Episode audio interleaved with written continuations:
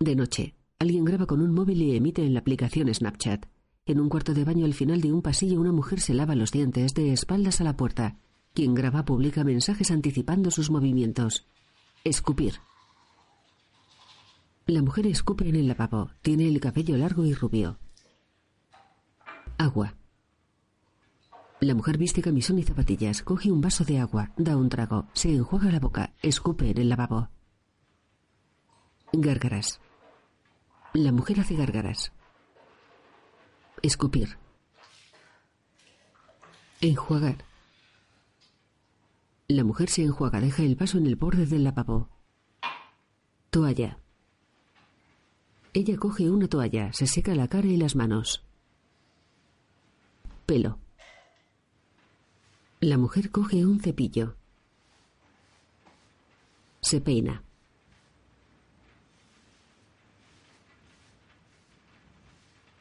Guardar el cepillo.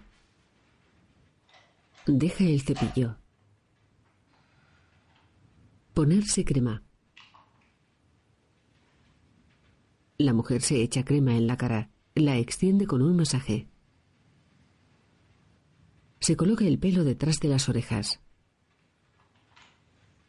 Comprobar. Mear. La mujer avanza hacia un lateral del cuarto de baño y desaparece del plano del vídeo. A través del móvil se sigue emitiendo la misma imagen fija del cuarto de baño al final del pasillo.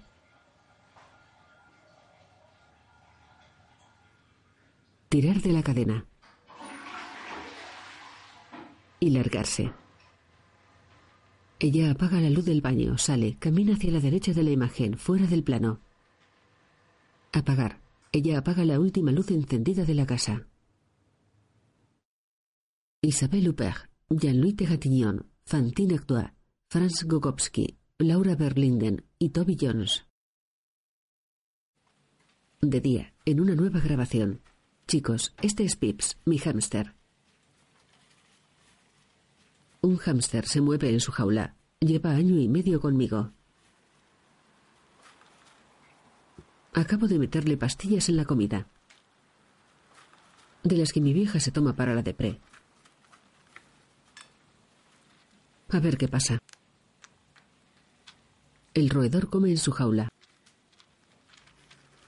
Estoy harta de ella, siempre está quejándose. Saca a todo el mundo de quicio. Papá se largó hace años.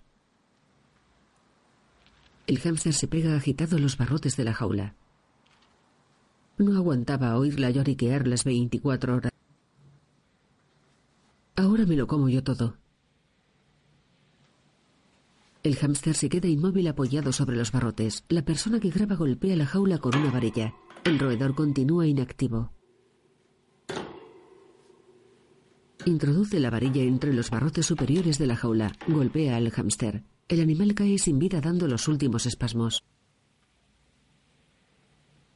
Ya está. La cámara se aleja ligeramente de la jaula. Parece que funciona. Dice que apesta pero no es verdad. Siempre limpio la caja. Dirección de fotografía Christian Berger, montaje Mónica Willy. En otra grabación en la cocina, la mujer corta verduras sentada tras una mesa. Ayer vino Liz a casa. Me dijo, tu madre apenas te habla. Quien graba sigue escribiendo mensajes. Te pregunta algo. Le contestas. Hace que no te oye o se larga. Solo habla de ella. El resto no le interesa. ¿Cómo lo aguantas?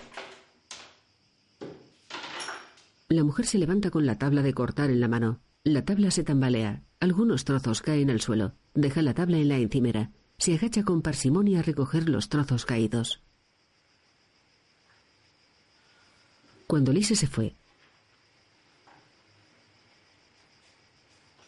Intenté hablar de eso con ella. Dijo que no entendía lo que quería.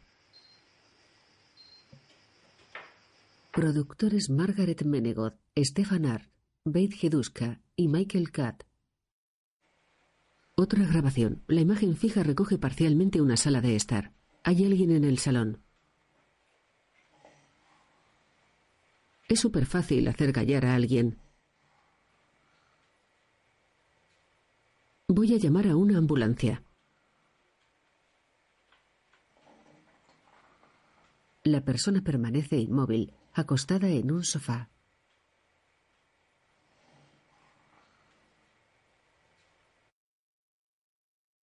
Happy End, una película de Michael Haneke.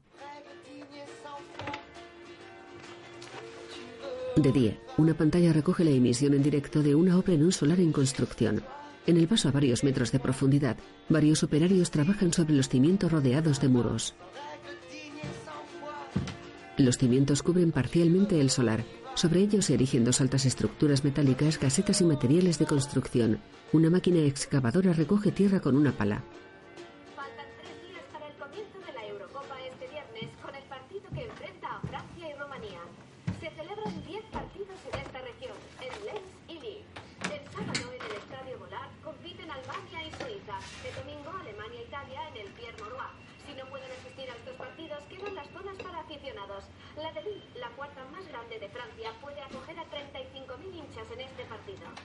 En lo alto de uno de los muros hay varios baños portátiles. Alguien entra en uno de ellos.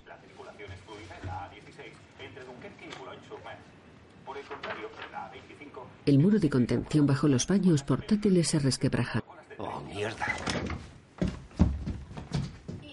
Una parte del muro se desploma hacia el interior del paso. La tierra cae en cascada. Varios baños portátiles caen. En un coche, una mujer pelirroja conduce y habla por teléfono. ¿Y tú cómo lo ves? ¿Crees que debo volver? Porque ya he salido. No. No puede ser. No pasa nada, solo quería decírtelo. ¿En qué hospital está? Pues aquí, ¿dónde quieres que esté? He llamado a Tomás, está en Lille operando. Bueno, entonces, ¿estás tú? ¿Dónde? ¿En el hospital? Sí. ¿Y bien? Y bien nada. Por ahora no pueden decir nada. Aunque no pinta muy bien. Vale, veré qué puedo hacer. Ella cuelga el teléfono sujeto en el salpicadero. Pulsa el botón de la agenda. Continúa conduciendo por la autopista. Marca otro número de teléfono.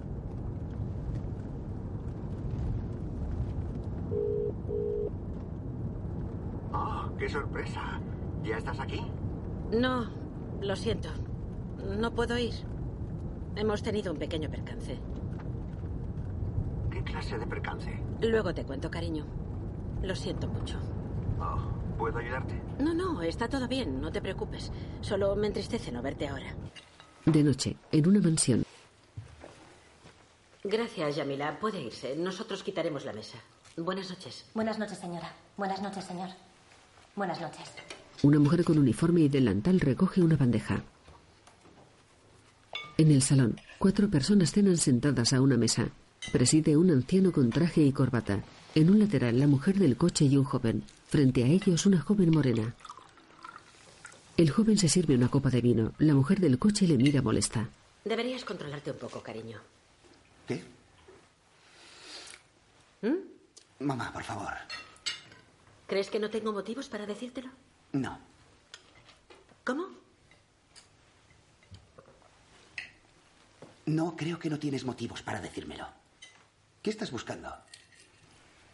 Os agradecería infinitamente que continuarais vuestra pelea después de la cena. ¿Sería posible? Sí.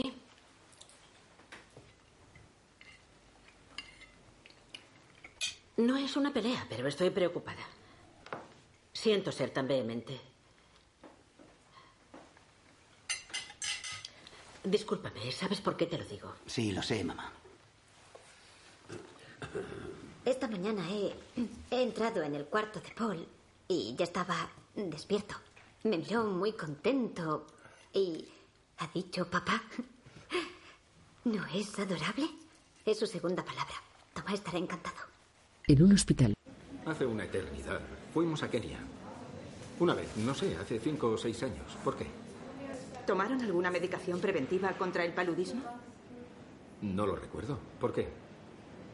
Los análisis indican que además de una sobredosis de antidepresivos, se intoxicó con un medicamento de ese tipo. Solo se vende con receta. ¿Sabes si aún tenía en casa? Eva, ¿sabes si mamá tenía esa clase de medicinas en casa? Una niña gira la cabeza. No lo sé. Eve está ante el cristal de la UCI. De día, en la luminosa habitación de una vivienda, la niña guarda ropa en una maleta sobre su cama. Las puertas del balcón permanecen abiertas. En el exterior hay arboledas y monte. Eve tiene unos 13 años de edad y el cabello castaño y liso por debajo de los hombros. Un tupido flequillo cae sobre su frente. Descuelga un vestido de su armario. Lo deja en la maleta. Viste pantalón vaquero, zapatillas, camiseta y una chaqueta con capucha y cremallera.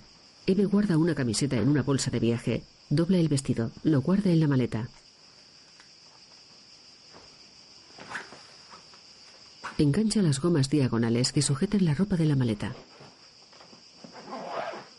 La cierra. Cierra la cremallera de la bolsa de viaje. Avanza hacia una silla. Coge una mochila naranja del asiento. Se la cuelga en la espalda. Se dirige al balcón. Cierra la puerta. Se acerca a la cama. Coge las asas de la bolsa de viaje con la mano derecha. Con la izquierda sujeta el asa de la maleta. Levanta todo el equipaje. Sale de la habitación con el semblante serio. Avanza por un pasillo.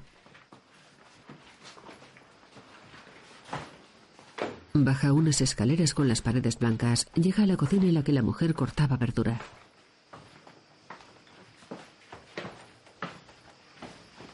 Un hombre moreno entra a la cocina desde el exterior.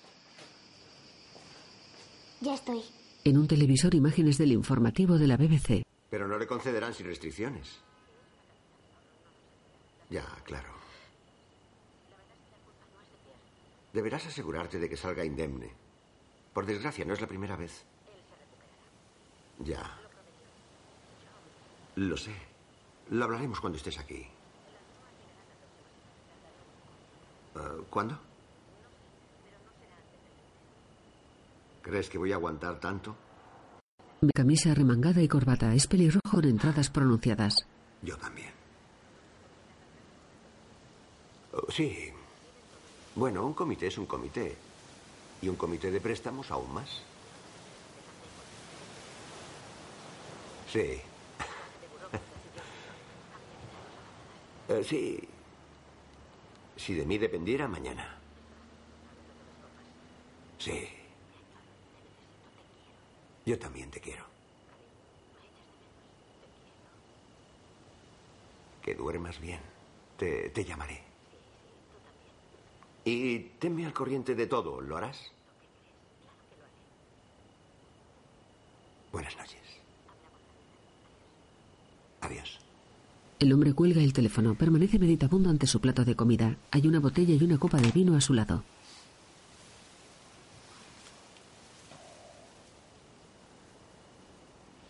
Mira al frente. Coge el mando a distancia del televisor. Sube el volumen. Esas son sus declaraciones. Sin embargo, esa es la posición de los trabajadores. Los sindicatos y la patronal nunca habían estado tan distanciados. No obstante, ambos dicen que quieren negociar y encontrar algún tipo de solución. El motivo de que actuemos como lo hacemos es que nos sentimos responsables de garantizar el trabajo en el futuro. Son decisiones duras. Pero al hacer esto tratamos de minimizar las consecuencias para los empleados y por supuesto tenemos la intención de continuar haciéndolo así. Según Shell, la producción de gas no se ve afectada por la huelga. Al parecer se preparan más actividades. En un cuarto de baño, Eve está sentada sobre la tapa del retrete. Viste un camisón corto sin mangas. Se quita las zapatillas y el pantalón vaquero. Se levanta. Guarda el pantalón y las zapatillas en su bolsa de viaje. coge la pesada bolsa.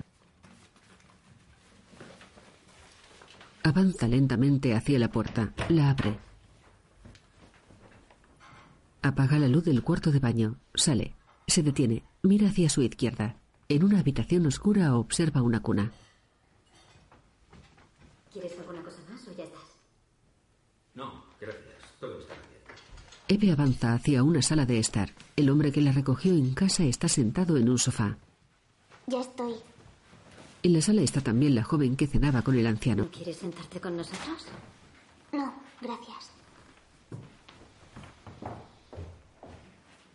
Ven, te acompaño. El hombre abre la puerta de un cuarto junto a la sala. La joven morena se acerca. Espera. Da un abrazo a Eve. Buenas noches. Que duermas bien. Ya verás cómo todo se arregla. No debes preocuparte. Buenas noches. Descansa. Él entra a un cuarto. La niña le sigue. Adelante. Deja tus cosas ahí. La niña entra con lentitud a un despacho. Deja sus cosas sobre una mesita. Ponte cómoda. Eve se sienta en un sofá con una colcha al lado. Posa sus manos sobre sus piernas. Lo siento, hemos improvisado, pero iremos mejorando, ¿vale? No pasa nada, papá. Vale. Entonces, te dejo. Intenta dormir. Si nos necesitas, estamos al lado. Sí. Buenas noches. Buenas noches. ¿Apago la luz? El padre de Eve apaga la luz. Se marcha. El despacho queda a oscuras. La niña continúa sentada en el sofá. Mira alrededor. Se tumba boca arriba, posando la cabeza sobre un cojín. Se tapa con la colcha. Se acomoda. Une sus manos sobre su vientre.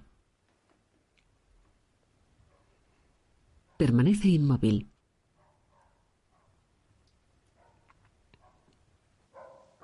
En otro despacho también a oscuras el anciano está de pie en pijama ante un balcón.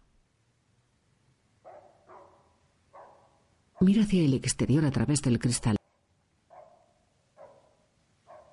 De día, en un jardín un hombre echa comida a un perro. Acaricia al animal. Él es moreno y con barba. Entra en la casa. En la sala de estar prepara una bandeja. ¿Dónde está la confitura de limón? En la cocina continua, Yamil abre un armario. Viste falda larga con delantal y un pañuelo en la cabeza. Le acerca la confitura. Él la coloca en la bandeja junto a varias tostadas, dos jarras y el resto del desayuno. Coge la bandeja, sale de la vivienda. Atraviesa el zaguán. Abre una puerta acristalada que da acceso a la mansión. Accede a un amplio recibidor. Avanza hacia una escalera en L presidida por una escultura en el descansillo. Sube los primeros peldaños. Alguien le habla a su espalda. Buenos días. Buenos días, señor. Por si no lo ha notado, hemos tenido visita anoche. La hija de mi hermano de su primer matrimonio estará con nosotros los próximos días. Estaría bien que Yamila ayudara a Anaís a arreglarle la habitación amarilla. Cómo no, se lo diré en cuanto vuelva. Le subo el desayuno al señor. Gracias. Y asegúrese de que el perro conozca a la niña. ¿Aún no la ha visto? Así lo haré, señora. Gracias. Habla por teléfono. Perdona, quería avisar a Rashid de lo de la niña. Ni idea. Que sea una sorpresa. Sí, es horrible. ¿Qué puedo decir? Espero que se recupere rápido. Toma dice que no pinta bien. Comprobó lo que se había tomado. Sí, mejor cambiemos de tema. He hablado con el abogado y cree que deberíamos... En el cuarto de baño de una habitación, el anciano se lava los dientes frente al lavabo. Viste pijama y bata. Adelante. El anciano deja el cepillo junto al lavabo. Se enjuaga la boca. Rajid entra al cuarto con la bandeja del desayuno. Buenos días, señor. Buenos días, Rashid. El anciano coge una toalla. Se seca la cara. La deja con desidia sobre el lavabo. Coge un bastón apoyado junto a la pila. Sale del baño apoyándose en él. Rajid coloca el desayuno sobre una mesita en la habitación.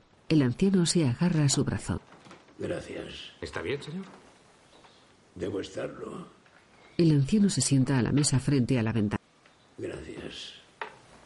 Rayid le acerca el plato con las tostadas dispuestas en triángulos. Le sirve té. ¿Se ha enterado, señor? ¿De qué? En la obra, Aquí almacenamos el material, no es un lugar de trabajo. Entonces, ¿para qué subieron? ¿Vinieron a buscar algo? ¿Cuántos subieron? Cuatro, si no me equivoco. Entonces es un lugar de trabajo. Como he dicho, es un almacén. Y a un almacén se viene a por cosas. ¿Por qué hay tantos retretes? No me creerá, pero también están almacenados. Pierre. Puede pasar, ¿no? Para, Pierre. ¿Qué preguntas son esas? Usted sabe bien que incluso en un almacén cerrado se trabaja de vez en cuando. Por eso se protegen. Y más cerca de una excavación como esta. Estaba protegido, la verja estaba cerrada, solo la abrieron para recoger material.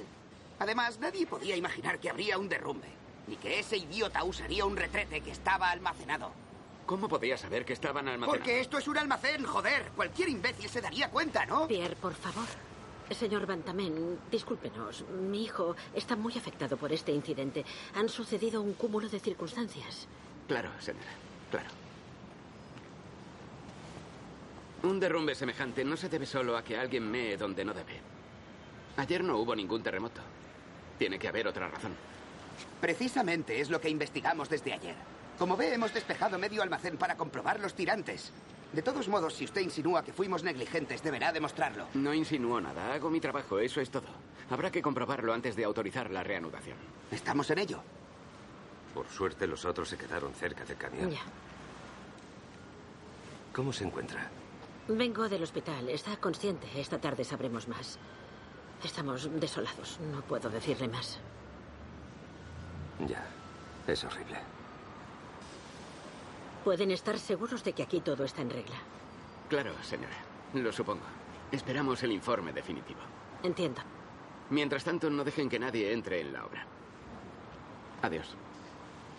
los inspectores se alejan. Pierre y su madre avanzan tras ellos.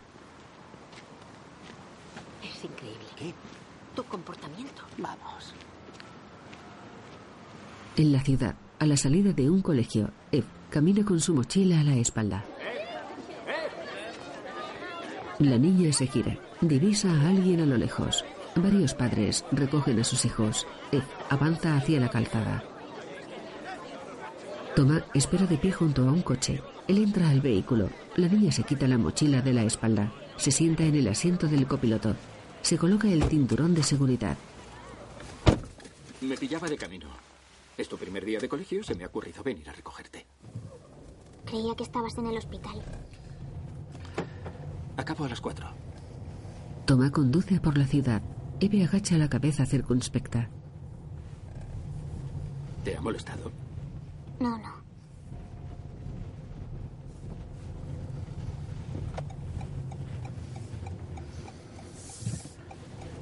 Bueno, ¿qué tal? ¿Ha sido duro? ¿Cómo son los demás? No sé. No sabría decirte. Simpáticos. Perdona.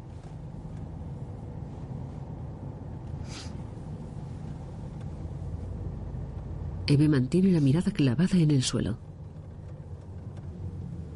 Su rostro se vuelve triste. Rompe a llorar. Toma la mira con el ceño fruncido. Eve. Eve, cariño. La acaricia ligeramente la mejilla.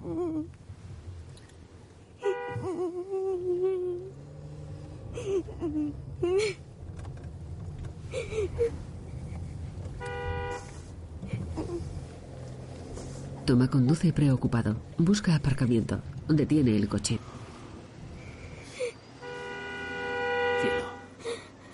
Eve se limpia las lágrimas con la mano. lo siento mucho. No, ya está. No pasa nada. Disculpa. Me gustaría ayudarte. Estoy bien. ¿Seguro?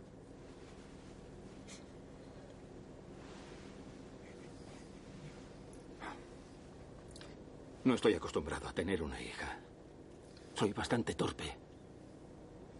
Perdóname. La niña abre un pañuelo desechable.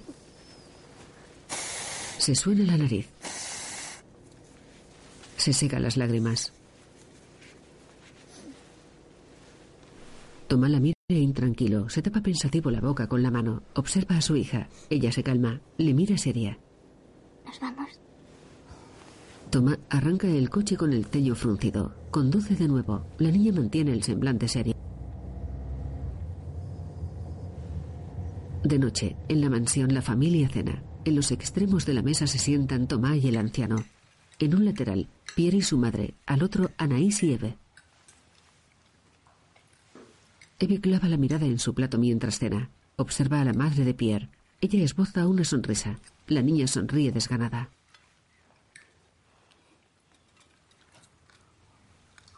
El anciano las observa.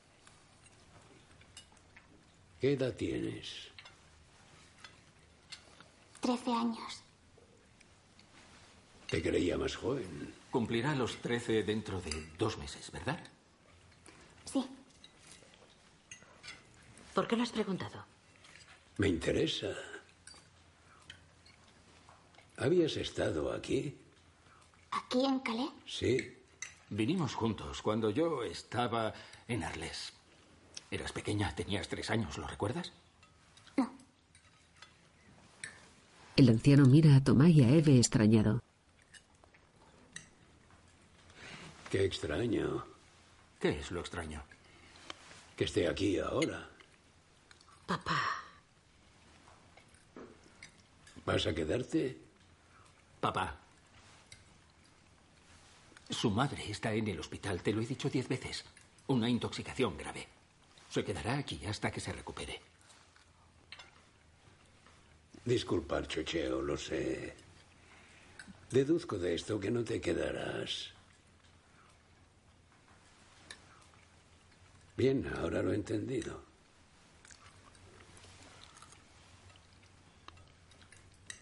De todas formas, bienvenida al club. Eve sonríe.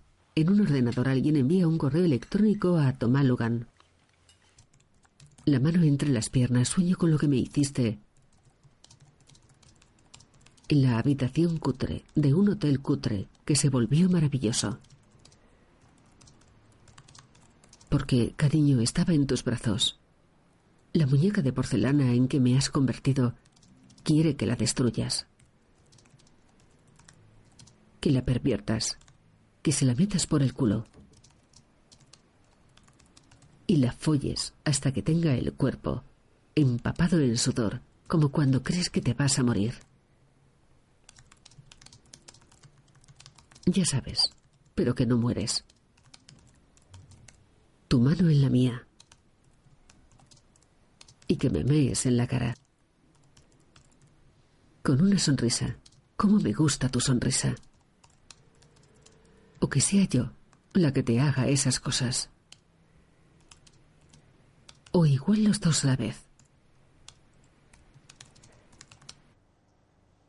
Un garaje permanece completamente a oscuras.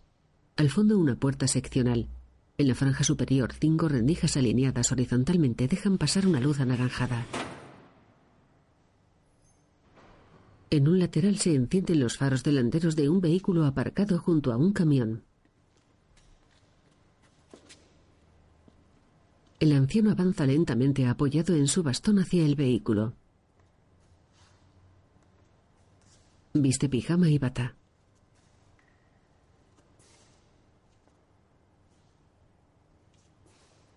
Ralentiza el ritmo. Se dirige despacio al vehículo. Avanza por el espacio entre la puerta del conductor y el camión aparcado al lado hasta desaparecer del plano.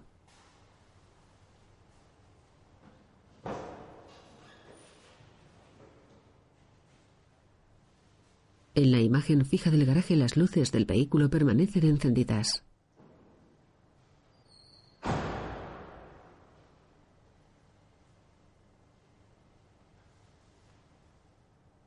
Arranca el vehículo. Es una pequeña furgoneta blanca. Avanza hacia adelante. Gira a la derecha en dirección a la salida. La puerta se abre verticalmente. La furgoneta sale lentamente del garaje mientras la puerta continúa elevándose. El vehículo gira a la izquierda y desaparece. De día, en un despacho de la mansión, la hija del anciano habla por teléfono. Pregunta dónde ibe. Es importante. Si creen que nos da igual, aún se meterán más con nosotros. Y no tenemos buenas cartas. Tú nos metiste en este lío, así que sé amable y ocúpate. No, hablé con el abogado. No puedes contar con eso. Acabo de hablar con el seguro. Sí. ¿Qué ocurre? Eh, disculpe, señora, pero el señor Josh no está. ¿Cómo dice? He ido a su cuarto a llevarle el desayuno, pero no está. ¿Cómo que no está? ¿Ha podido bajar al jardín? Lo he buscado por todas partes y no le encuentro. Pero, eh, disculpa, enseguida te llamo. A ver, no puede haberse evaporado. ¿Ha mirado dónde toma? El señor Tomás se ha ido temprano a Lille. La señora Anaís aún duerme y la señorita Eve también. ¿Ha mirado en la habitación de Tomás? Claro, señora. Vale, aguarde. Ella pulsa una tecla en su móvil, se lo acerca a la oreja, mira a Rayid. ¿Y no está en su casa? Rayid niega con la cabeza. Sí, soy Anne Logan. ¿Puedo hablar con mi hermano? ¿Y cuándo acabará? Dígale que me llame, es urgente. Sí, gracias. Anne mira a Rayid. ¿Ha mirado si su bastón está arriba? ¿Habéis visto qué pelo? Es horrible. Y solo es el principio. Esto es de 2011. Qué heavy. Fijaos en este niño que está mirando a lo lejos, al infinito. ¡Y más allá! Pensando en su futuro. Aquí tengo cara de gilipollas. Un adolescente publica y comenta un vídeo con fotos suyas en internet. Oh, no, pero ¿qué es esto? Fijaos en esa cresta. Parece un gallo. Lo típico en el 2000. Y fijaos en esa jeta, fijaos bien. Flipas. ¿A que sí? Pues ahora... Un magnífico paso de hip hop, aunque no sé si llamarlo hip hop. Era el único paso que conocía. Y sigue siendo el único, claro. Cuando lo hacía creía que era lo más... con esas... En la sala de estar de Tomás, Eve está sentada en el sillón con su portátil sobre las piernas. Mira el vídeo del youtuber. Escucha el llanto. Se quita los auriculares. Se levanta. Viste camiseta larga de tirantes. Camina por la casa. Entra en un cuarto a oscuras. Se acerca a la cuna de Paul. Coge en brazos al bebé. Lo sostiene en vertical, sujetando la cabeza del pequeño con la mano derecha. Intenta calmarle paseando con él junto a la cuna.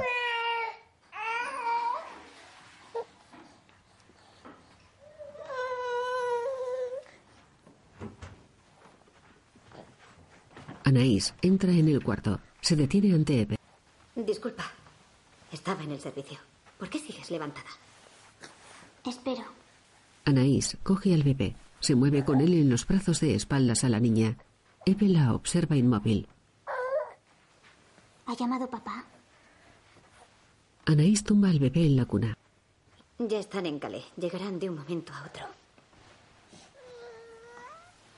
¿Qué ha dicho? Parece que es menos grave de lo que se creía. O sea, No sé, Tomás ha sido breve. Creo que es él. ¿Anaís? Eve y Anaís salen del cuarto. En la sala de estar. Hola, cariño. hola papá. Tomás deja un portafolios en el sofá. Se quita la americana. ¿Cómo ha ido? Bueno, no ha sido demasiado grave, pero le faltó poco. Perdona, llevo sin comer desde esta mañana. Tomás entra en la cocina. Abre la nevera. Saca un envase de plástico. Se estrelló contra un árbol. La policía cree que a propósito. No utilizó el freno. ¿Tú les crees? No sé. Anne también cree que fue aposta. ¿Pero por qué? ¿Recuerda su aventura en Suiza en diciembre? Está malherido. ¿Habéis podido hablar con él? No, no. Tiene el tobillo roto, fracturas en tibia y peroné, un fuerte golpe en el hombro y dos costillas rotas, que es lo más doloroso. Está con analgésicos. Tomás muerde un bocadillo. Con todo esto, aún está muy alterada. ¿Quieres que baje a verla? No, no. Ha dicho que se tomaba unas pastillas y se metía en la cama. Yo haré lo mismo. Salgo temprano. ¿Él está en tu hospital? En urgencias. El accidente fue cerca de Lille. ¿Estás bien, cariño? ¿No es demasiado para ti? No, estoy bien. Lo siento mucho. No te preocupes. Es muy fuerte. Tu madre y ahora esto. Ah, Ve a la cama. Mañana madrugas. Acuéstate. Yo voy ahora. Buenas noches. Buenas noches, papá. Todos se marchan. Eve permanece sentada en el reposabrazos del sofá. Se dirige a su cuarto. Entra. Vuelve a la sala de estar. Coge su ordenador del sofá. Se cruza con Anaís. Regresa a su habitación. Anaís recoge una bandeja con medio vaso de zumo y el envase vacío de un yogur. Lo deja en la encimera de la cocina. Se acerca a la puerta. Apaga la luz. Avanza hacia la sala de estar donde quedan varias lámparas encendidas. Los movimientos de Anaís se reflejan en el cristal de la puerta de la sala. La joven apaga las últimas luces de la estancia. En una red social, Claire chatea en privado con Tomás. Pase lo que pase. Aunque me olvides algún día. Soy tuya para siempre. Lo veo todo borroso. Todo está lleno de lágrimas. Adorado mío. Tomás escribe una respuesta. Tengo sed de tus lágrimas, pero no quiero que llores. Quiero que te duela mear para poder consolarte. Quiero hacerte daño porque no estoy dentro de ti. Todo dentro de ti. Ella vuelve a escribir. No me ocultes tus inclinaciones sexuales más oscuras. Utilízame. Los regalos están hechos para utilizarse del todo. Toma contesta. Lo utilizaré, te lo prometo. Ella contesta. Muy bien, amor mío. Muy bien. Toma. Entre tus brazos he pasado los tres días más maravillosos que he vivido hasta la fecha.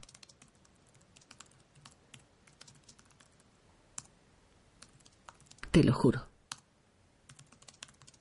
En tus manos. En tu olor. En ese deseo loco me siento libre de mis angustias.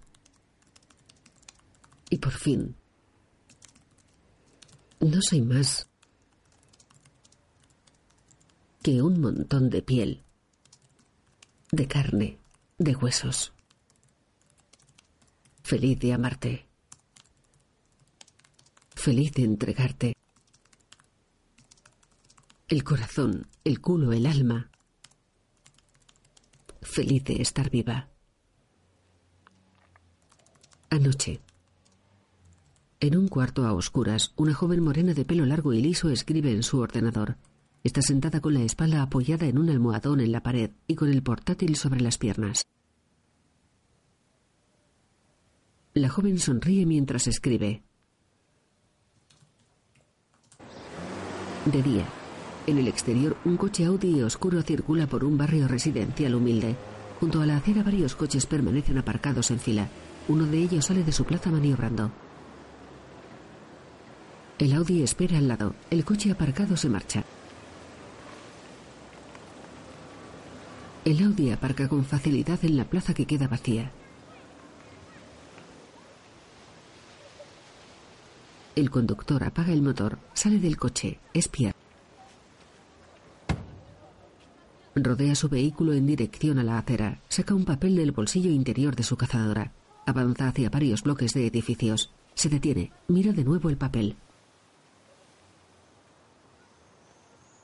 Pierre sigue avanzando, viste pantalón vaquero y cazadora.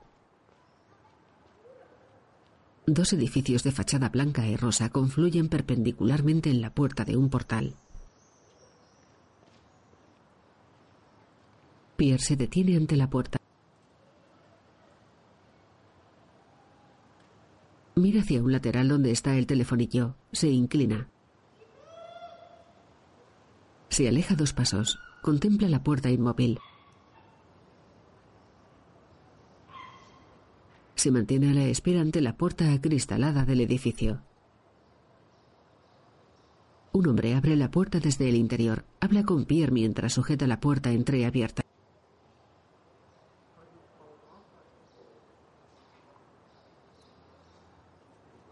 El hombre sale al exterior. Pierre y él hablan frente a frente. La puerta del portal se cierra. El hombre viste pantalón y camiseta de manga corta. Continúan conversando.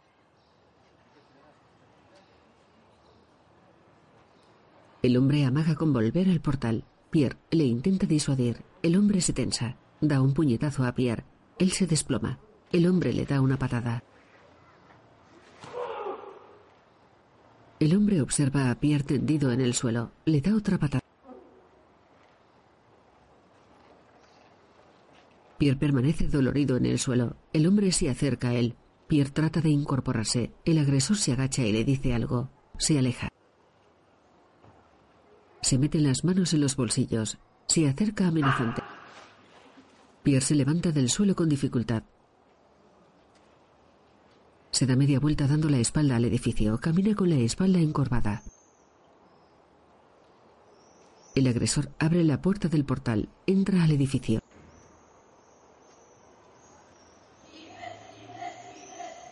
Pierre camina con dificultad hacia su coche. Avanza con la espalda rígida. Hay sangre en su rostro. Una mujer camina por la acera. Se fija en Pierre. Él se aproxima a su coche. Apoya la mano derecha sobre el techo. La mujer se acerca preocupada. ¿Está bien, señor? ¿Necesita ayuda? Estoy bien, estoy bien. ¿Está seguro? No es nada, gracias. En la habitación de Paul, alguien le graba en la cuna. Lo retransmite y publica mensajes. El bebé juega con un muñeco de goma. Tenía cinco años cuando murió mi hermano. Una neumonía. Tenía dos años más que yo. Fue horrible. Le quería mucho. Le eché mucho de menos. Este podría sustituirle. Otro hermano de nuevo. Esta vez soy la mayor. Es súper genial. En la playa. Me cogió la cazadora sin más y se marchó.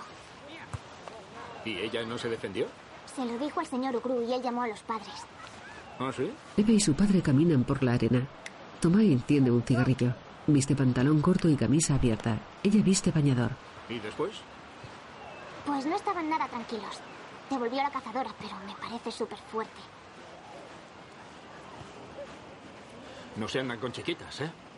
No. Se acercan a un kiosco de playa.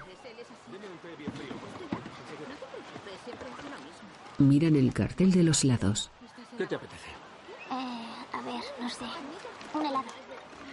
Suena el móvil de Tomás. Él lo saca del bolsillo de su pantalón. Contesta. ¿Diga? Vale, vale. Tomás mira a su hija. El hospital. No saben hacer nada sin mí. Ten, pide lo que quieras. Y también eh, un helado de limón para Anaís y para mí un agua sin gas. Tomás se aleja. Eve espera detrás de una joven que compra bebidas. Cuatro euros, por favor. Y con esto hacen cinco. Gracias, buenas tardes. Adiós. Adiós. ¿Nos Hola. ponemos ahí? Hola. Eh, un helado de limón y otro de naranja. Y un agua sin gas, por favor. Lo siento, no me queda. ¿Quieres con gas? Ah, sí. Vale. Yo sí.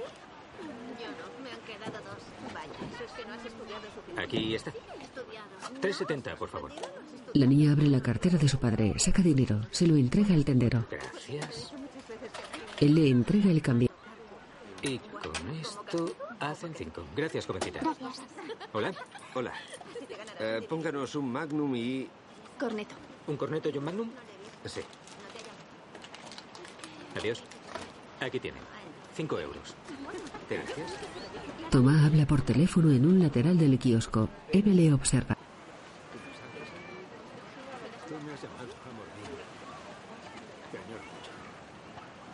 La niña se da media vuelta. Espera con los helados y el agua en la mano. Se aleja varios pasos del kiosco. Mira hacia el mar. Cariño. Perdona. ¿Lo tienes todo? Sí, no había agua sin gases, con gas. Perfecto. Padre e hija caminan de nuevo por la playa. Papá. ¿Quieres a Anaís? Se detienen. Claro que la quiero. ¿Es mi mujer? Mamá también era tu mujer. ¿Cierto? Eres muy precoz, ¿eh? Continúan caminando por la arena. Eve abre su helado de hielo.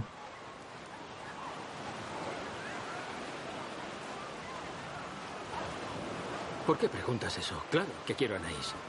Se detienen. Para saberlo. ¿Y por qué? Porque sí. Reanudan la marcha.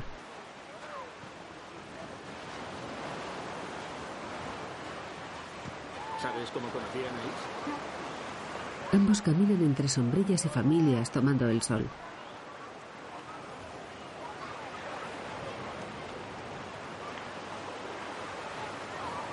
Se acercan a una sombrilla de colores. Anaís está sentada en la arena bajo la sombrilla.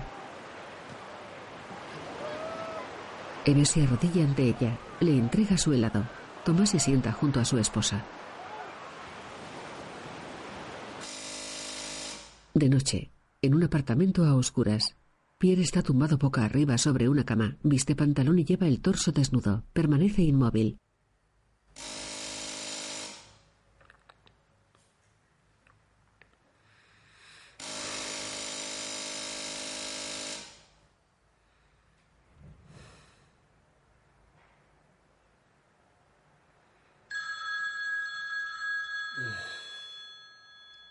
Se mueve lentamente hasta colocarse de costado.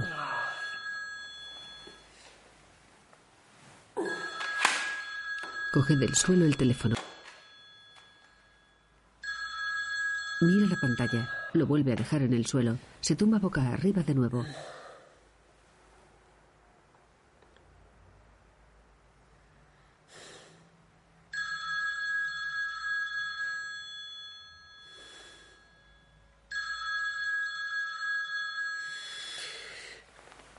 Pierre se ladea sobre la cama, estira el brazo hacia el suelo, coge el móvil, contesta.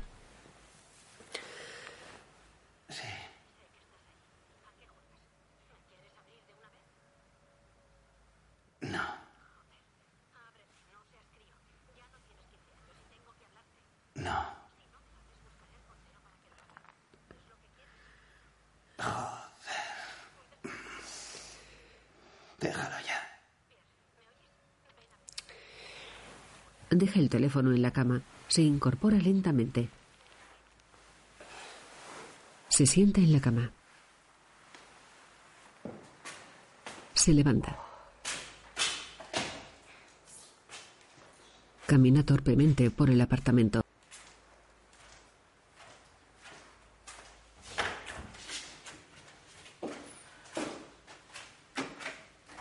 Entra Anne. Enciende la luz del recibidor. Cierra la puerta. Viste un abrigo negro. Avanza por el corto pasillo que conduce al loft. Tiene el semblante serio. Se detiene. Avanza varios pasos. Se detiene circunspecta a los pies de la cama. La estancia permanece a oscuras. Anne mira alrededor. En fin. No sé qué decir. Pues no digas nada.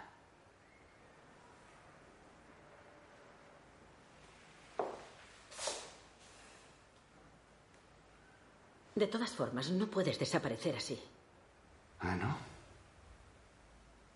Hay una terraza junto a la cama. Las luces de la ciudad iluminan ligeramente la estancia a través de sus cristales.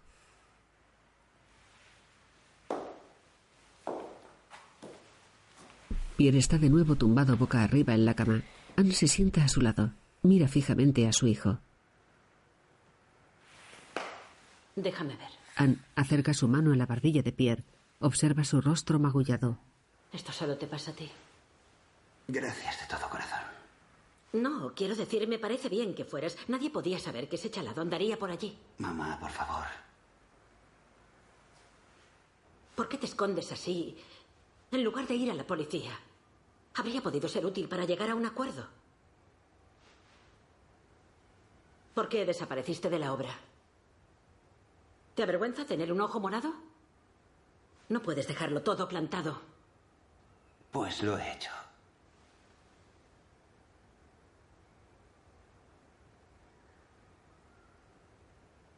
¿Puedo preguntar qué piensas hacer ahora? Es tu responsabilidad, Pierre. Eres mi hijo y el futuro dueño. Pero como sabes, eso tampoco está escrito, así que te ruego que te esfuerces un poco. Porque tus extravagancias y todo esto del accidente de verdad no me ayuda a salvar la empresa. Supongo que lo tienes claro, ¿no? Puedes dejarlo, mamá. Por favor. Pierre está tumbado con los ojos cerrados. Anne se muestra pensativa. Mira fijamente a su hijo. ¿Qué te ocurre?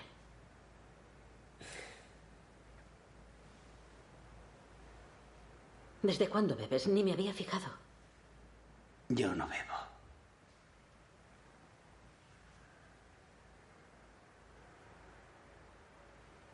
¿Qué tengo que hacer? ¿Puedo ayudarte? ¿Es estrés, ansiedad? ¿Necesitas un médico? No sé nada desde que te fuiste de casa. No sé qué haces. ¿Tienes novia? ¿Penas de amores? Háblame. Pierre permanece con los ojos cerrados.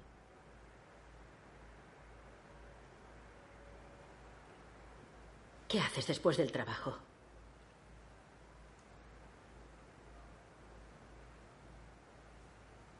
Ya no me dices nada. Me acuesto. ¿Te acuestas? ¿Qué podría hacer si no? ¿Qué haces tú? Pues trabajo. Pierre se incorpora lentamente. Se sienta en el borde de la cama. Se levanta. Anne le observa. Pierre se aleja. Anne continúa sentada meditabunda al borde de la cama.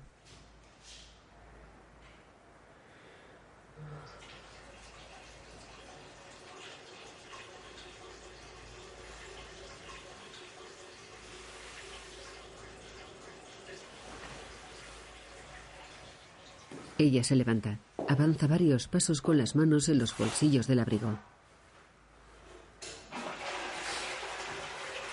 Pierre vuelve a la estancia. Su madre se acerca con los brazos abiertos. Pierre, déjame ayudarte, cariño. Le abraza. Amor mío. ¿Mm? Mamá. Él la aparta bruscamente. Se aleja. Ella le sigue. Pierre abre ligeramente la puerta acristalada de la terraza. Permanece de pie ante ella. A su espalda su madre le observa a varios pasos de distancia. No valgo nada. ¿Qué? No valgo nada. ¿Qué tontería es esa? Tú también lo piensas. Deja el numerito. ¿Quieres? Sabes bien que nunca dirigiré esa empresa de mierda. ¿Y qué harás entonces? Nada. ¿Por qué debería hacer algo? Deja ya de compadecerte. Tienes una pataleta porque te han dado un puñetazo en la cara. ¿De qué vas? Típica reacción de mi querida madre. ¿Por qué no te vas a casa y vuelves al trabajo? No puedo hacer nada por ti. Tú lo has dicho, mamá. De día, en el patio interior de la vivienda de los Logan, un perro ladra hacia la puerta del zaguán. Al otro lado, junto a una ambulancia aparcada en la calle, un celador empuja una silla de ruedas con George Logan. Anne se acerca a su padre, le da dos besos, habla con él. Anne conversa con el celador. El perro continúa ladrando tras la puerta. Dos celadores suben la silla de ruedas por las escaleras de acceso a la vivienda. Rakir introduce unas maletas en el Tawan. Las deja en el suelo. Cierra las puertas. En el pequeño escenario de un local de karaoke, Pierre canta. Hay dos altavoces a ambos lados y un espejo a su espalda en el que se refleja el público de la sala.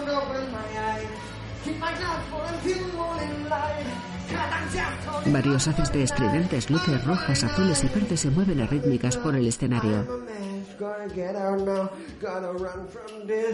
Pierre encadena movimientos sinuosos mientras canta. Viste pantalón deportivas blancas y una sudadera azul. Mueve descontrolado los brazos. Lanza una patada al aire. Enlaza movimientos histriónicos y desacompasados. Levanta y baja los brazos imitando ejercicios gimnásticos.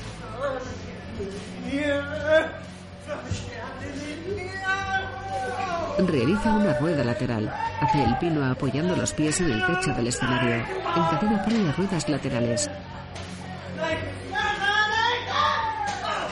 Hace volteretas en el suelo. Desde el suelo, posa los pies en el espejo trasero del escenario. Rota sobre sí mismo. Vuelve a hacer el pino con una mano apoyando los pies en el techo. Sujeta el micrófono con la otra mano. Suelta el micrófono. Realiza flexiones haciendo el pino. Rueda de un lado a otro del escenario. Se queda sentado en el suelo con las piernas estiradas. Intenta incorporarse.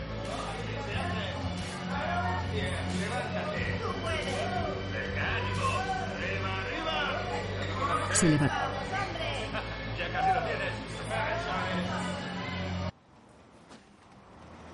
En un hospital, Tomás y Eve acceden al vestíbulo. Se dirigen a un mostrador. Hola, soy Tomás Logan. Hoy han ingresado a mi exmujer, Natalie Logan. Ella y su hija. Quisiéramos verla. No son horas de visita. Lo sé, he llamado. Hagan una excepción. Dirijo el servicio de cirugía de Lille y mi hija hace semanas que no ve a su madre. ¿Con quién ha hablado? Ah, con el doctor... No recuerdo su nombre, pero está aquí. Soy Flogans de recepción. Aquí está el señor... Logan, ¿Señor? doctor Logan. El doctor Logan quiere ver a la paciente que acaba de ingresar. Ha hablado con un médico de aquí, pero al parecer no recuerda su nombre. Ven, papá, vámonos. No, no. Está con la hija de la paciente. Sí. Bien, gracias. Pueden pasar. Gracias. La recepcionista consulta su ordenador. Habitación 223, segunda planta. Muchas gracias. Padre e hija se dirigen a un ascensor. Él pulsa el botón de llamada. Las puertas se abren. Entran. Tomás pulsa un botón. Ambos se colocan de pie de perfil mirando a la puerta. Tienen el semblante serio. Las puertas se cierran. El ascensor se mueve. Toma contempla a su hija. Ella mira al frente impasible. Las puertas se abren. Ven, vamos. Salen del ascensor. Avanzan por un pasillo. Se acercan al puesto de enfermeras. Hola, busco la habitación 223, por favor. Al fondo del pasillo a la derecha. Gracias. No hay de qué. Caminan por el pasillo. Se dirigen hacia la puerta de una habitación. Se detienen. Tomás mira a Eve. Llama a la puerta. Entran en una habitación con cuatro camas en fila. Las dos primeras están ocupadas. Tomás cierra la puerta. Eve avanza unos pasos. Se detiene. Mira a su padre. Continúa avanzando. Se detiene al lado de la cama más cercana a la puerta. Tomás se queda a los pies de la cama con las manos en los bolsillos del pantalón.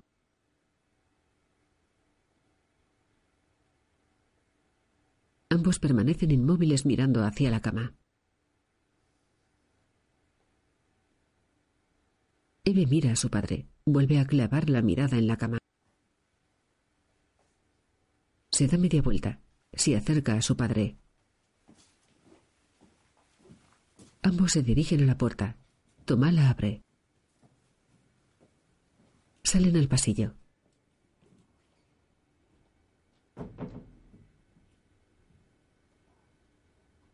La habitación permanece sin movimiento. En el exterior, George avanza por una acera de dos niveles en su silla de ruedas. Circula junto a la calzada. Hace girar con sus brazos las ruedas traseras. Viste un traje y lleva una pierna escayolada. Varios vehículos circulan por la calzada de doble sentido.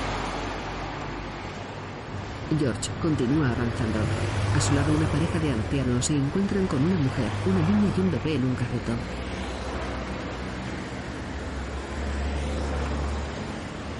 George sigue su camino. Avanza junto a varios coches aparcados en línea a su derecha. Hay viviendas y locales comerciales en la calle. El anciano continúa moviéndose en su silla de ruedas. Pasa junto a una jardinera.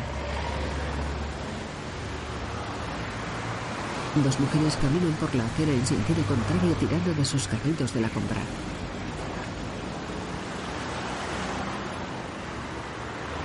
George sigue avanzando junto a los coches aparcados en línea junto a la calzada. Los vehículos le adelantan.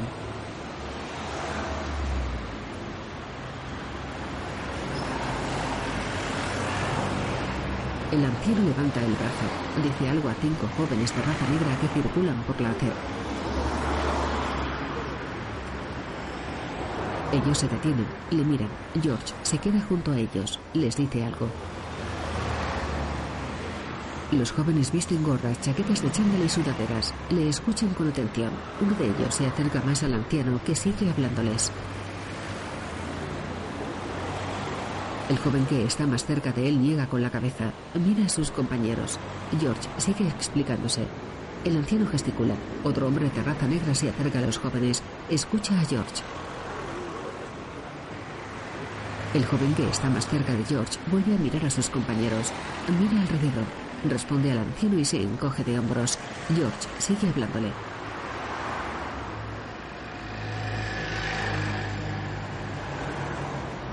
Estira el brazo explicándose. El joven, sus compañeros y el último hombre en incorporarse le escuchan. Un hombre blanco con gafas avanza por la acera. Se fija en la escena. Se detiene junto a los jóvenes. Escucha también la conversación.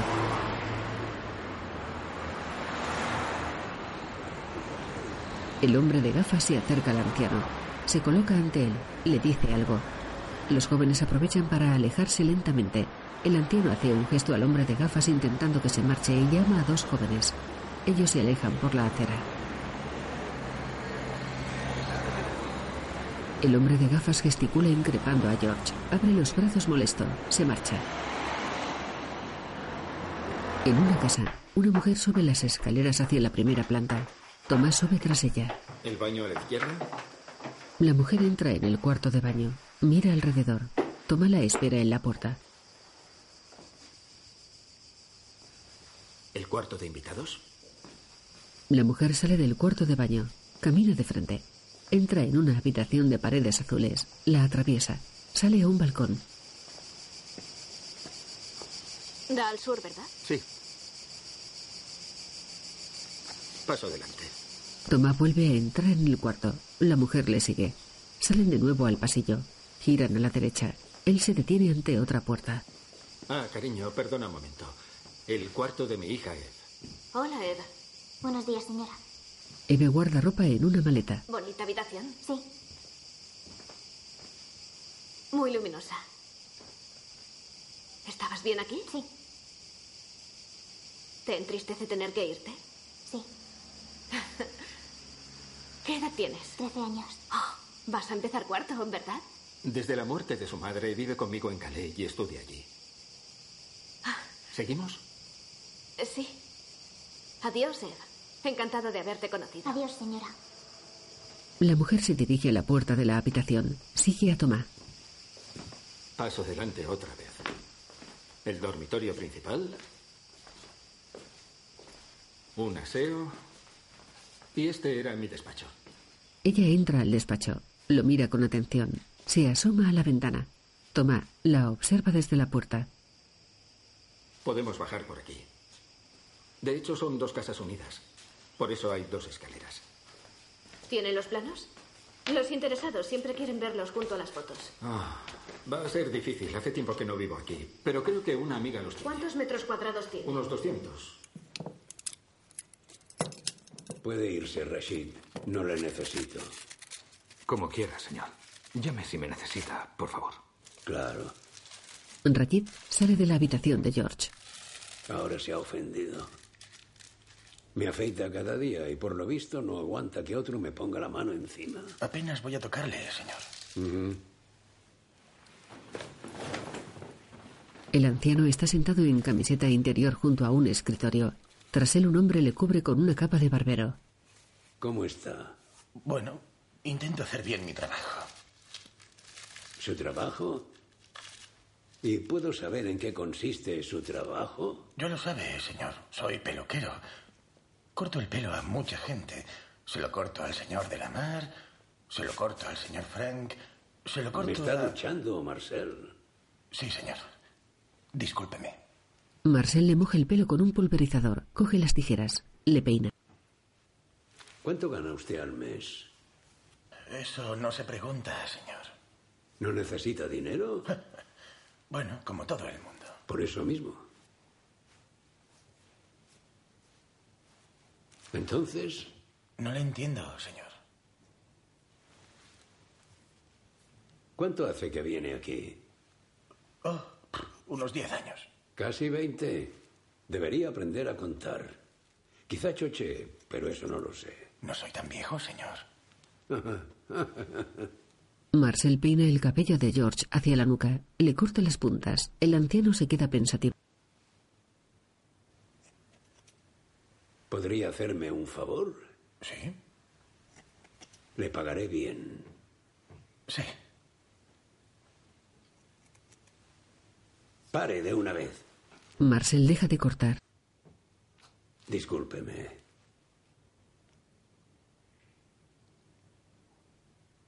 Estoy atrapado aquí. Me lancé contra un árbol y por gilipollas no lo conseguí. Pero me dijeron que fue un accidente. Claro, lo otro queda mal. Mi hijo es imbécil. Se lo he pedido, es médico, para él no sería nada, pero es obtuso.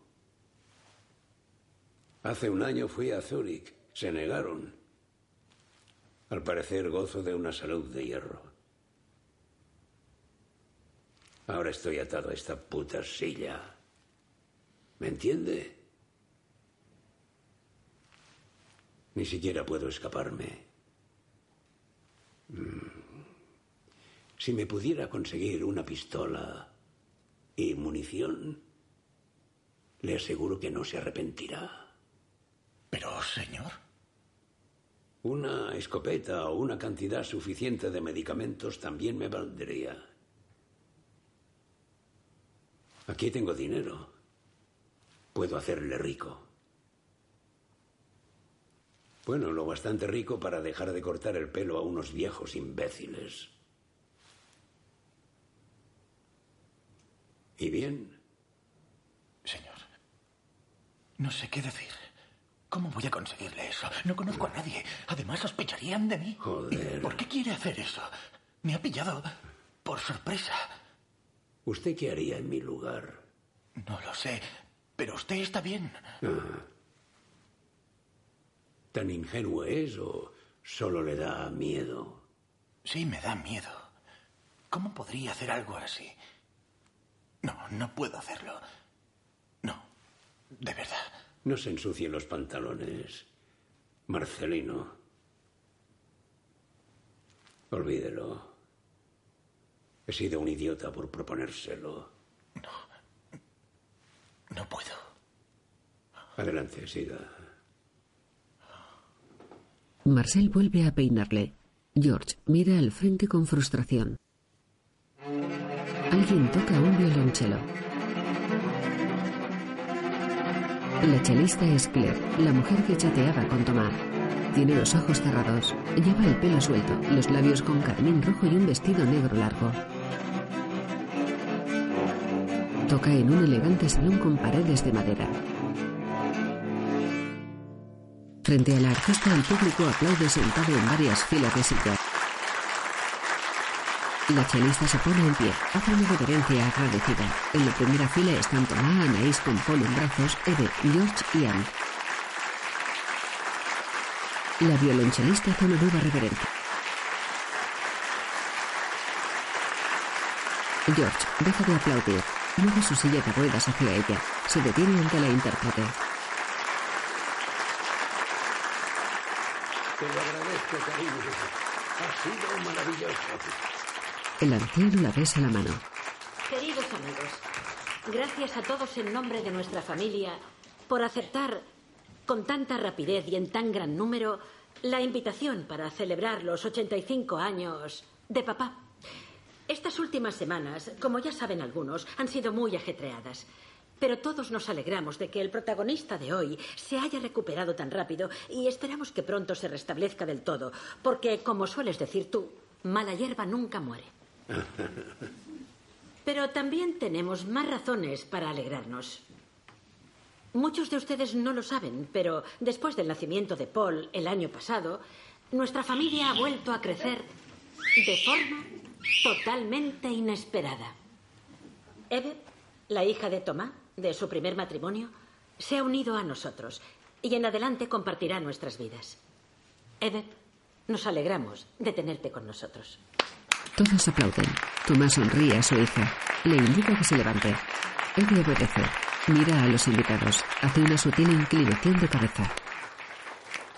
Bien, gracias. No quiero entretenerles más. Señorita, le agradezco de corazón este maravilloso momento musical. Sé que ha sido una gran alegría para papá. Y después del placer espiritual ha llegado la hora del alimento terrenal. Los dioses del tiempo nos acompañan. La temperatura en el jardín es exquisita. La encargamos para el cumpleaños de papá. El champán y el buffet les esperan y deseamos que disfruten de una hermosa velada. Se miran. Los invitados se levantan. Muchísimas gracias. Anne y el hombre pelirrojo que cenaba viendo las noticias se dirigen a un rincón del salón. Él viste smoking, ella traje de chaqueta y pantalón. Me alegro de que hayas venido. En cuanto papá se deshaga de sus jóvenes admiradoras, te lo presentaré. Disfruta con ellas, ¿sabes? Aunque ella casi no oye lo que dicen. Pero siempre fue un gran admirador de las damas. Parece estar bien. Es increíble. No hace mucho que ocurrió. Sí, él es sorprendente. Se alegrará de volver a verte. No le digas nada de lo nuestro. Es un artista excelente. Un teólogo es alguien que en un cuarto a oscuras de paredes negras intenta encontrar un gato negro que no está, pero afirma. Suelo estar el fin de semana. ¿Y eso cuánto hace que dura? En un lateral, Pierre, con los ojos amoratados, mira serio a su abuelo. No, ¿por qué? No sé, te parecerá una idiotez. No, para nada. Entonces es posible. Camina hacia Eve. La niña está de pie circunspecta. ¿Qué tal si atacamos el buffet, prima? Si quieres. ¿Qué? ¿No tienes hambre? Eve se encoge de hombros. Anda, ven. Ambos atraviesan el salón. No me gusta. No soporto el calor. Te fumas, transpiras, eres incapaz de pensar. Y Valerie, claro que la conoces. Tiene una voz característica. En el jardín, Vendió la casa de la playa y dio el dinero a sus hijos. Dice que ya no puede. ¿Qué te apetece? No fue por el remo. Puedo sola. por la quiebra de banda. ¿Qué edad tienes? Trece años. Eran muy Claro. Jesús. Discúlpame. Mira a ver si te gusta algo. Voy a por una copa. Eso no cambiará con la imposición de cuotas. Al contrario, lo encuentro discriminatorio. ¿Querrías deber tu cargo a una cuota? Ah, no sé. Si tienes un cargo es porque eres competente, no porque seas mujer. ¿Vas de ingenuo o te lo crees? ¡Ah! Miren quién viene. ¡Qué gran sorpresa! Yamila y su tajín de arroz. Tienen que probarlo. Es una auténtica delicia. Yamila es nuestra esclava marroquí, una perla. Para nosotros es un regalo del cielo. Cocina como Alain Ducasse. Es una gran suerte tenerla a nuestro servicio. ¡Bravo, Yamila! ¿Vienes, cariño? Deberías felicitar a tu abuelo. Acompáñame. ¿A qué ha venido eso? ¿Le conoces? Para ser sincero, me parece un poco. Eve y Tomás regresan al salón. Se acercan a George, que conversa con la pareja de Anne. Sí. Perdona que te moleste. Sí. Ed quiere decirte algo. Ah, sí. Feliz cumpleaños. Gracias. ¿Y no vas a darme un beso de cumpleaños? Eve da dos besos a su abuelo. ¿Tú quién eres, pequeña? En un despacho. Buenos días a todos. Les agradezco enormemente que hayan venido. Ante todo, deseo subrayar una vez más la compasión de mis clientes ante este desgraciado accidente. Como ya saben, la investigación de la Inspección de Trabajo, ordenada inmediatamente tras los hechos, no encontró indicio alguno de responsabilidad o culpabilidad por parte de la empresa Laurent. Podemos, pues, considerar que el fiscal no tardará en archivar el expediente del proceso penal rutinario que mandó a abrir. Por otro lado, en mi opinión, mis clientes no tienen responsabilidad civil alguna. Pero el señor y la señora Laurent son perfectamente conscientes, aparte de otros aspectos trágicos de dicho accidente, de las dificultades económicas que ocasiona a los familiares, sobre todo en lo que se refiere a los menores que seguirán a su cargo durante mucho tiempo. Teóricamente, también podrían intentar alegar ante un tribunal un posible derecho a una indemnización en base a la responsabilidad civil. Sin embargo, tal como ya he dicho, no veo que semejante trámite tenga una base jurídica. Aún así, nuestros demandados están dispuestos a ayudarles en esta situación y a entregarles la cantidad de 35.000 euros en concepto de ayuda económica, no obstante no estar obligados a ello. Por supuesto, no hace falta que decidan ahora si quieren o no aceptar esta oferta y evitar así que el asunto llegue a los tribunales. Háblenlo con el abogado que escojan y por favor háganme saber cuál es su decisión. Frente al abogado están Pierre, Anne, un joven y una mujer. En cuanto al incidente ante su portal, del que hemos localizado a una testigo, la señora Delorme, que también reside en el mismo edificio, aún no ha sido puesto en conocimiento del fiscal y de ustedes depende que no lo sepa y que no haya un juicio indemnizatorio. ¿Me siguen? En un hospital, Eve está tendida en una cama. No lo sé. ¿Por qué no nos lo dijiste? ¿El qué? ¿Cómo que el qué? Que eres infeliz. Que añoras a tu madre, que te sientes sola. No sé, hija. No estamos en tu cabeza. ¿Y qué? ¿Y qué? ¿Qué? La niña aparta la mirada.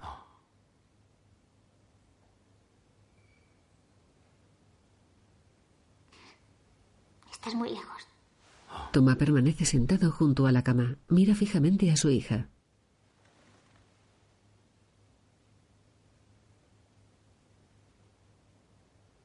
Te quiero mucho. Eve asiente sin mirarle. Debes creerme. Soy torpe, pero te quiero. La niña le mira. ¿Me llevarás contigo si dejas a Anaís? ¿Qué? ¿Me llevarás contigo? Eh, ¿Qué disparate es ese? ¿Por qué voy a dejar a Anaís? Me faltan cuatro años para ser mayor de edad. No quiero ir a un centro. ¿Pero qué dices? ¿Por qué vas a ir a un centro? Vale. ¿Vale qué? ¿Estás loca? Te quiero. No vas a ir a un centro. ¿De dónde lo has sacado? ¿Me llevarás contigo si dejas a Anaís? No te llevaré a ningún sitio porque no dejaré a Anaís, ¿vale? ¿Podemos hablar normalmente? Te oí hablar por teléfono, en la playa, y lo leí todo. ¿Qué? Leí tus mensajes. ¿Qué mensajes? Papá, por favor, deja de fingir. Sé que no quieres a nadie. No querías a mamá. No quieres a Anaís, no. No quieres a Claire, ni a mí tampoco. No pasa nada. Pero no quiero ir a un centro. Tomás se muestra contrariado. Agacha la mirada. ¿Por qué tomaste la medicación de mamá?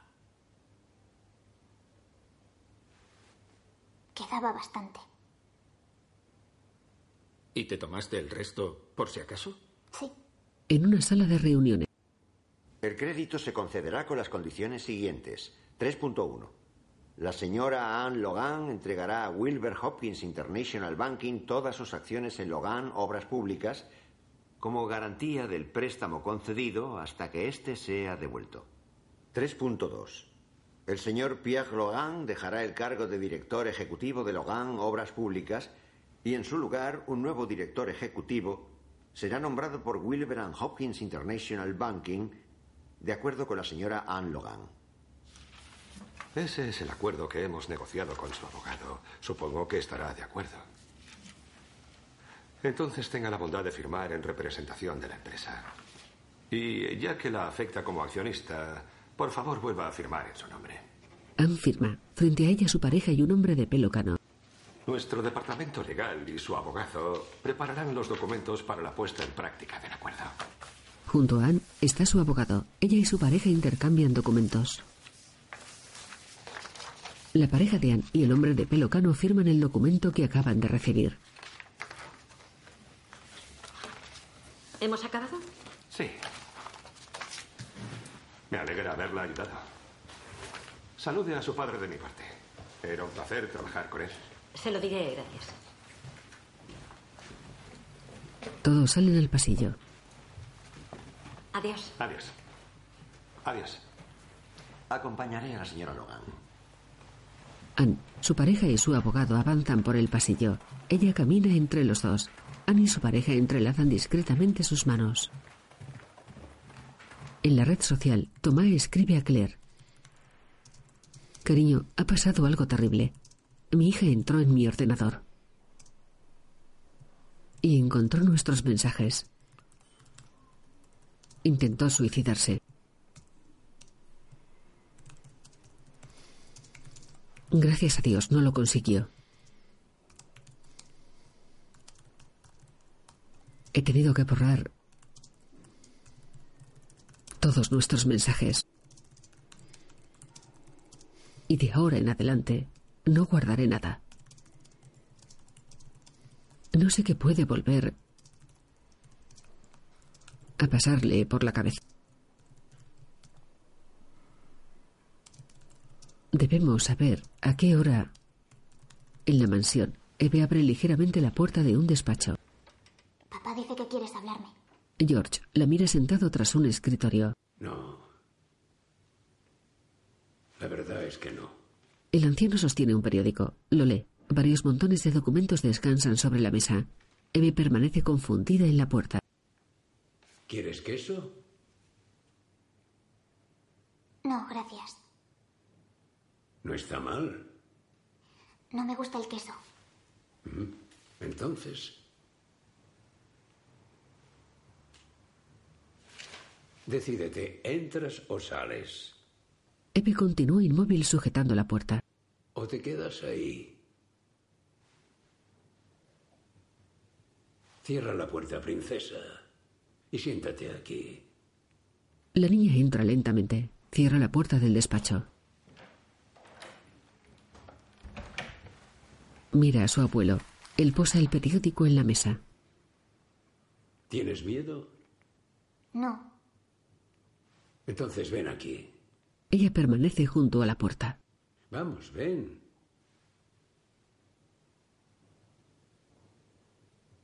Bueno. Tu padre no te ha dicho la verdad. No pedí hablar contigo. Él me pidió que lo hiciera. Dice que no confías en él y le preocupaba. ¿Por qué quisiste suicidarte?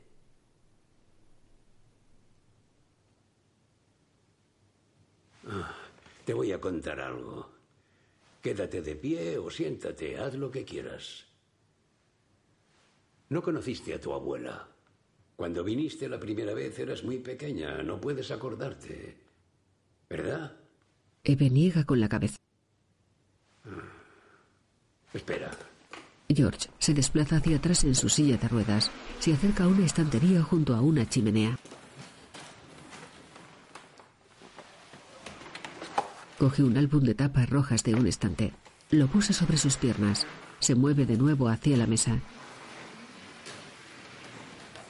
Deja el álbum en la mesa. Ven aquí. Ven. La niña se acerca. Se detiene de pie ante su abuelo. Se miran. Mira. George abre el álbum. Muestra una foto en blanco y negro de una mujer morena que mira sonriente a cámara. Pasa la página. Hay más fotos de esa mujer. Era muy guapa, ¿no? Pasa otra página. Hay fotografías en color de la mujer en edad avanzada. Cuando viniste ya estaba enferma. Y no la viste. No podía moverse de la cama. Ya no hablaba.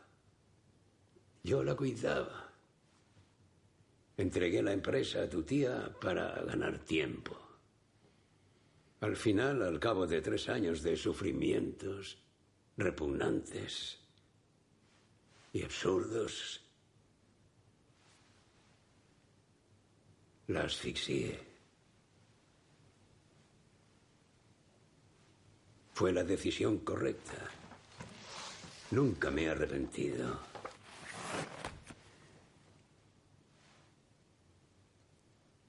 Esta es la historia que quería contarte. ¿Me cuentas tú la tuya? ¿Qué historia? ¿Por qué tomaste las pastillas? Eve agacha la mirada. ¿Crees que soy demasiado tonto para entenderlo? Eve niega con la cabeza. ¿Ah? Venga, siéntate. Eve se sienta en un lateral de la mesa. Mira a George.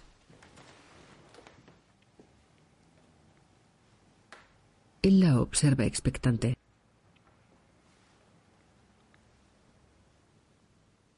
Una vez intenté envenenar a una compañera de clase.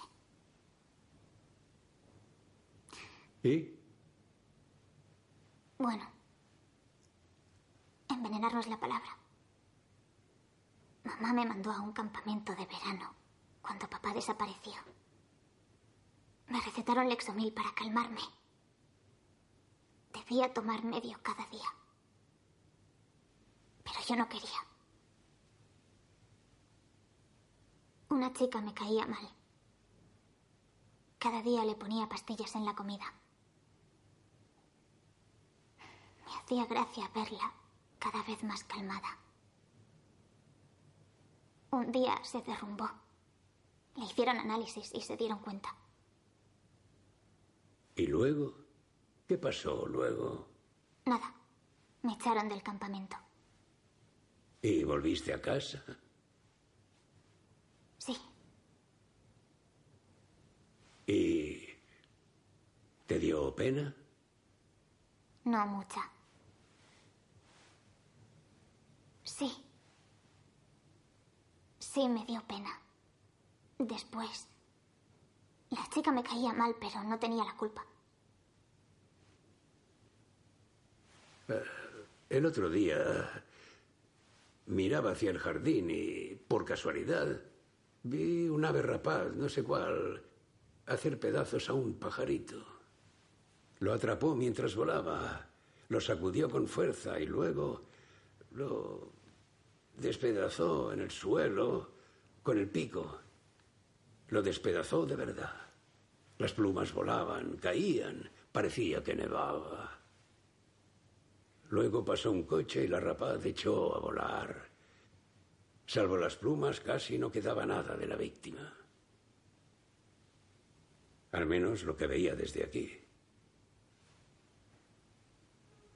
Es curioso cuando se ven en la tele estas cosas parecen normales.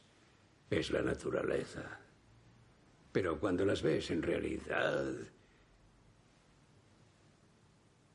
las manos te tiemblan. ¿Por qué lo hiciste? ¿El qué? Lo de las pastillas. No lo sé.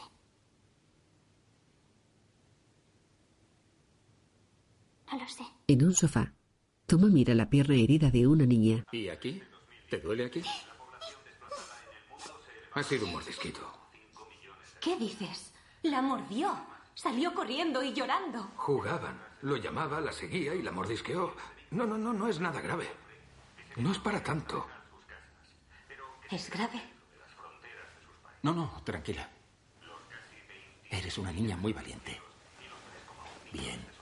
No te preocupes. Le daré una crema a tu mamá. Te la pondrá y mañana ya no notarás nada, ¿vale? Ella asiente. Tomás se dirige a Rayid y Yamila. Bien.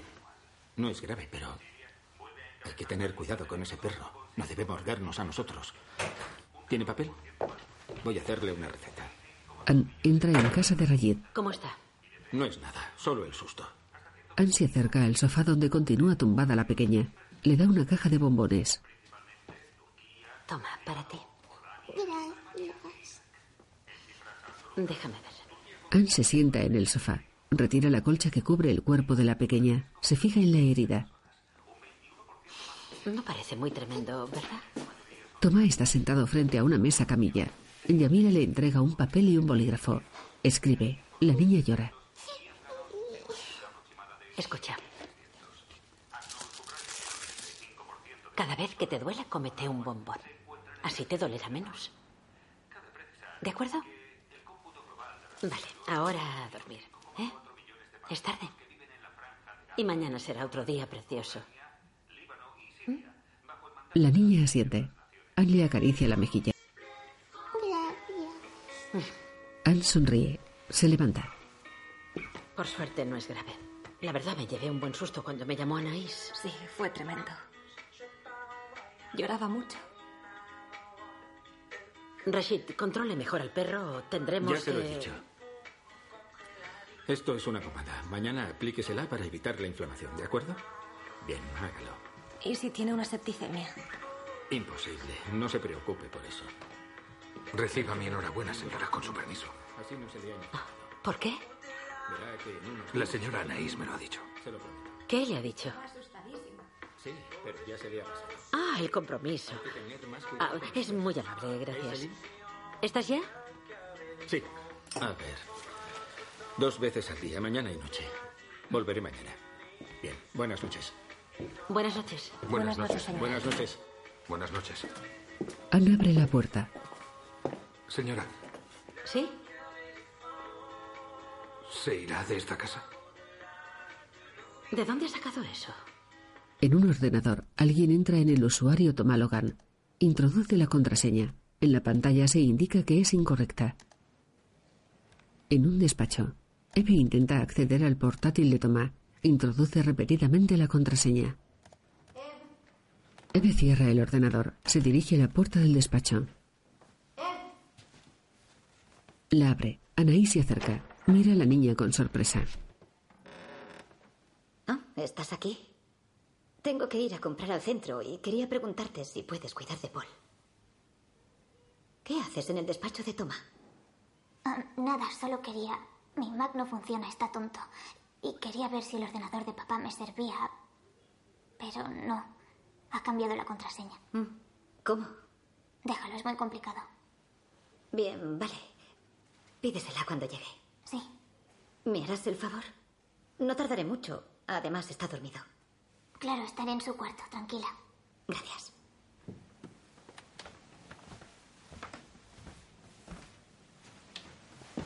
¿Quieres que te traiga algo? Voy al supermercado. No, gracias, no necesito nada. En el salón de un restaurante con vistas al mar, un hombre trajeado se dirige a una mesa en la que comen su prometido y los Logan. Perdón, señora. ¿Servimos el segundo a continuación o prefiere que hagamos una pausa? Buena pregunta. Desde luego, será un... Cariño, ¿qué te parece? ¿Pasamos directamente al segundo o esperamos un poco? Ni idea, lo que tú digas. No, sirva, hace calor. La gente no quiere estar mucho tiempo sentada. Bien, como desee, señora. Bueno, ya conoces al mando más, así que no me puede ir mal. ¿Qué tal, papá? ¿Estás bien? George da un trago a su copa de vino. Estoy muy bien. Perfectamente bien. Eve les observa indiferente. Se coloca el tirante de su vestido veraniego. Mira alrededor con desidia. Una mujer rubia con un elegante vestido blanco se acerca a Anaís. Disculpa que te interrumpa. Debemos irnos después de la comida, por eso te lo digo ahora.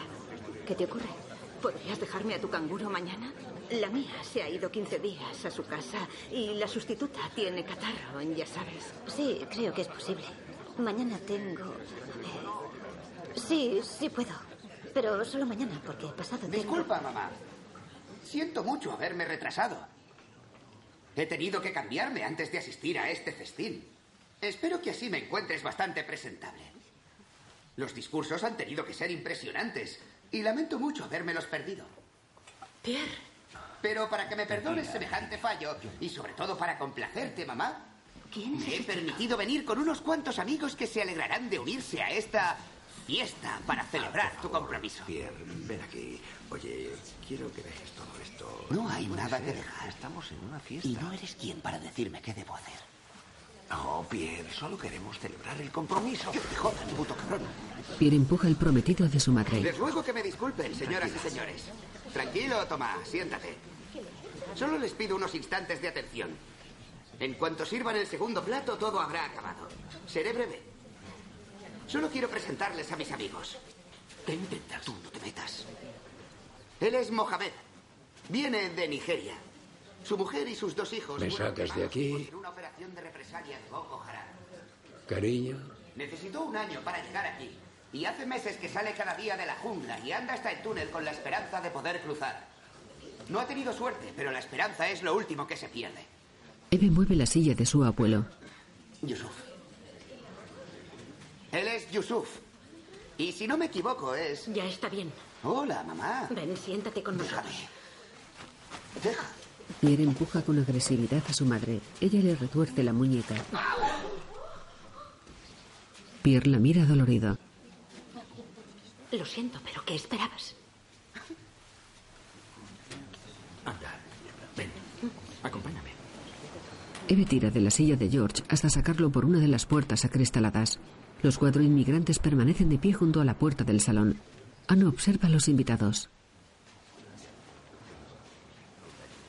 Señoras y señores, siento mucho que. que hayan sido testigos de esta penosa escena. Mi hijo tiene problemas. Está en tratamiento médico. No debemos culparle, es todo. Pero es un buen hombre.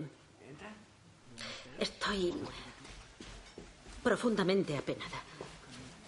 Pero se lo ruego, quédense sentados. En nombre de nuestra amistad, les pido que se sienten. En el exterior, Eve empuja la silla de ruedas de su abuelo. Se alejan de la puerta del restaurante. hacia abajo. Eve se detiene. Gira la silla hacia una carretera cuesta abajo que desemboca en el mar. En el salón los camareros preparan una mesa. Les pedimos disculpas por esta horrible situación. Por favor, les rogamos que nos hagan el honor de ser nuestros invitados. La intención de mi hijo era buena. Por favor, siéntense. Los inmigrantes se sientan a la mesa.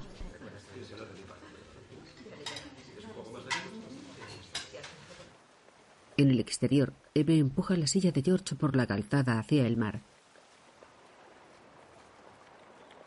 La pendiente facilita el descenso de la silla de ruedas. Eve la sujeta con fuerza evitando que ruede sin control.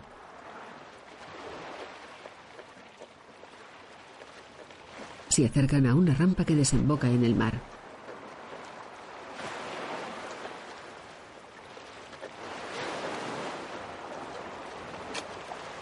Eve desciende por la rampa sujetando la silla.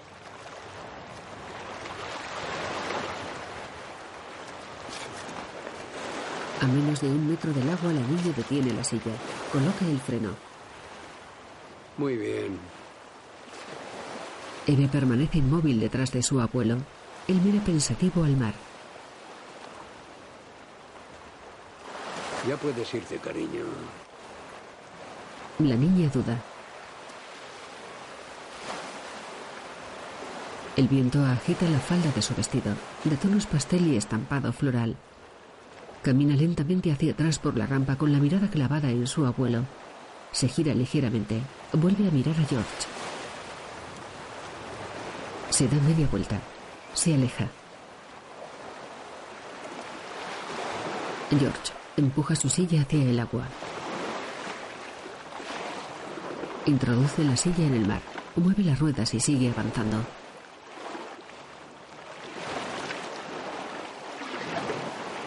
El agua le cubre el pecho.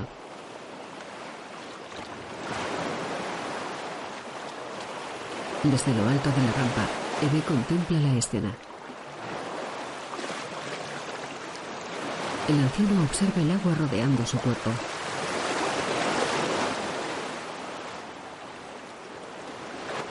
Eve mira inmutable a su abuelo.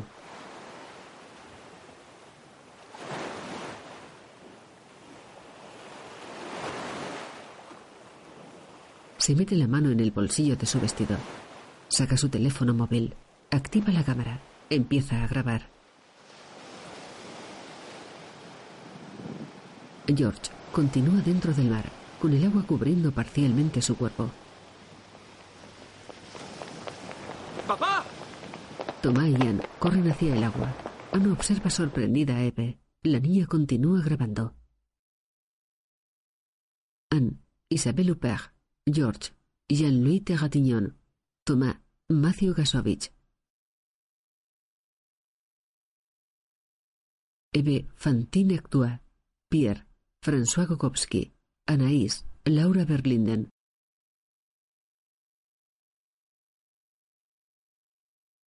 Rayid, Hassam Gansi, Yamila, Nabija Akari. Guión y dirección, Mijael Haneke. Producción, Margaret Mirgoz, Stefan Ar, Mijael Katz, Olivier Pech. Montadora jefe, Mónica Willy. Dirección de fotografía, Christian Berga. Mezclador de sonido, Jean-Pierre Lafosse.